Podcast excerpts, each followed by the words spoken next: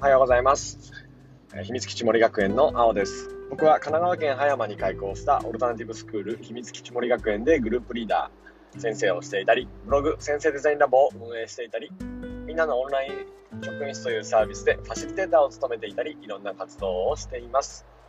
このラジオは15年勤めた公立小学校の教員という先生の立場と、2児の父である親の立場から教育についてお話しできればと思っております。さて、えっ、と、先週末か、えっ、と、土日は、えっ、とですね、娘の七五三のね、えっ、と、撮り方、撮り方じゃない、撮影をしてきました。で、その撮影の中で、めちゃくちゃ撮り方が上手で、なんだろう、ね、本当に着物姿もドレス姿もいい、もう素敵なものがね、撮れたので、本当にね、家族にとっていい記念になりました。で、えっ、と、なんだっけ、ハピリーっていう、えっ、と、写真サービスなんですなんですけど、えっと、3人がかりで撮影とかをしてくれて、動画の編集もしてくれたりして、とてもおすすめです。なんか、衣装とかもすごく、あのーしっかりしている割には、えっ、と、オプションをたくさん付けすぎなければ、料金とかもスタジオアリスとかに比べて、ね、料金安いと、ねえー思うので、えーなんかね、これすごくおすすめのサービスです。で僕はそのサービスのあり方に感動して、え写真もいつも素晴らしいなっていうふうに思ってるので、ハッピリーさんにいつもね、我が家はお願いをしています。ぜひぜひね、あちょっとスタジオアリスとかに飽きて、飽きてるっていうかね、えっと、あれって思う人は、ちょっとハッピリー検索して探してもらえたら、ね、えっ、と、首都圏にはあるかなっていうふうに思いますので、探してみてください。さて、えー今日は、えっ、と、子供を本好きにしたいなら、本屋に行こうという話をさせてください。えっ、とね、本当に我が家の子たちは嬉しいことに、えっ、と、本が大好きで、で、昨日も、えっと、図書館に行って、えっと、探して、ね、えっと、来たんです。で、えっと、なんか、選書とかも、本当に長女とか上手になっていて、やっぱり、えっと、あ、これだけぐらい本好きでね、あの、育ってくれていてよかったなっていうふうに思うんですよ。で、えっと、読み聞かせはすごく大事で、もちろんね、読み聞かせの文化が、ね、子供の中にえ家庭の中にあるってことはめちゃくちゃ大事なことだと思うんですが、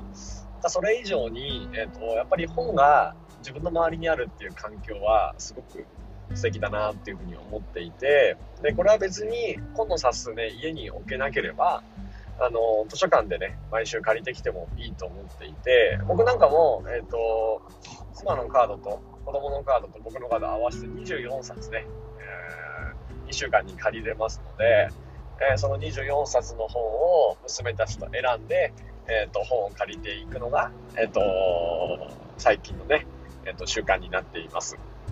で、さらに言うと、やっぱりね、本屋に行くってすごい大事だなって思っていて、これはなんかね、親目線でもあり、先生目線でもあるんですけど、やっぱり本屋に行くと、新しい本の存在に気づくことができるのと、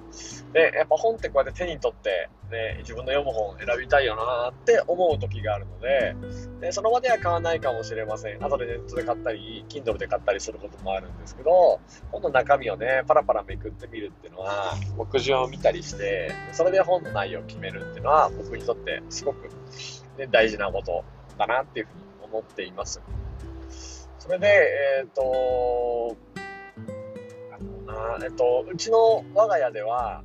えっと、1ヶ月に一遍、えっと小学生に上がったら、1冊の本をプレゼントするようにしていて、長女は自分で本を、ね、選ぶようにしてもらっています。えっ、と、ちょっと最近、行事続きね、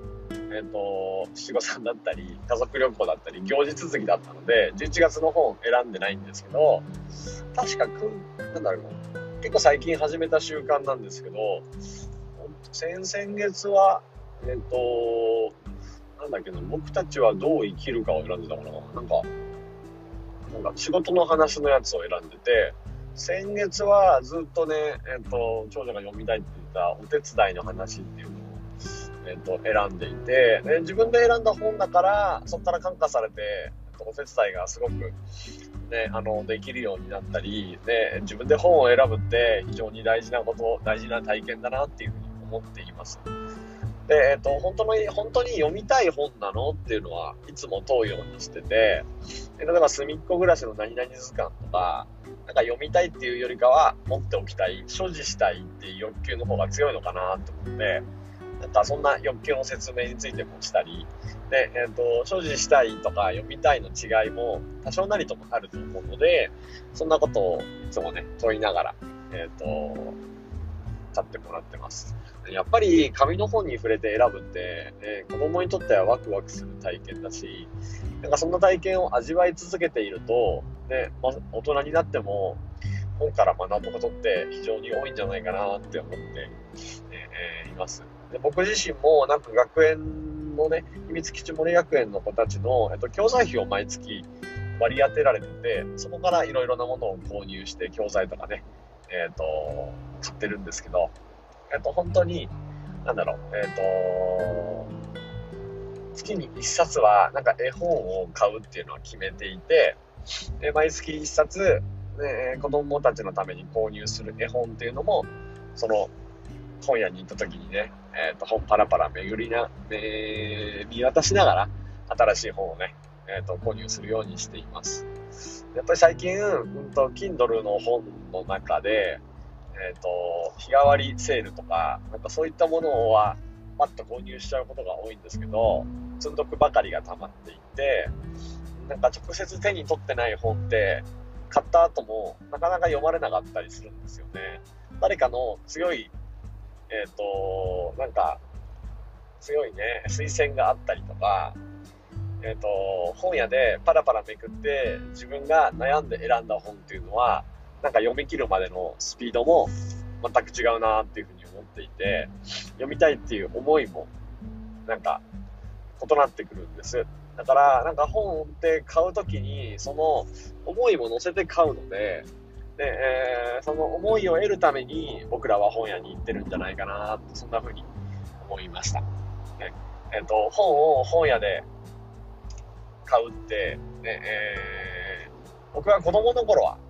それぐらいしか買う方法はなかったんですが、今は Amazon で買ったり、電子書籍で買ったり、メルカリで買ったり、えっ、ー、と、一つの本を買うっていう活動の中にも、いろんな手段は生まれたんです。でいろんな手段は生まれたんだけれど、その本を買うっていう活動に、なんだろう、気持ちが、自分の気持ちが乗ってるかなっていうのは、いつも、あの、自分に問い、問うことをね、えー、忘れずにいたいなって思うことで、うん、やっぱりその買う気持ちを乗せるために、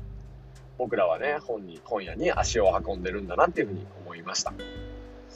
なんか、うーんと、娘たちも、やっぱ本屋に行くと、ウキウキしてる様子がすごく伝わってきて、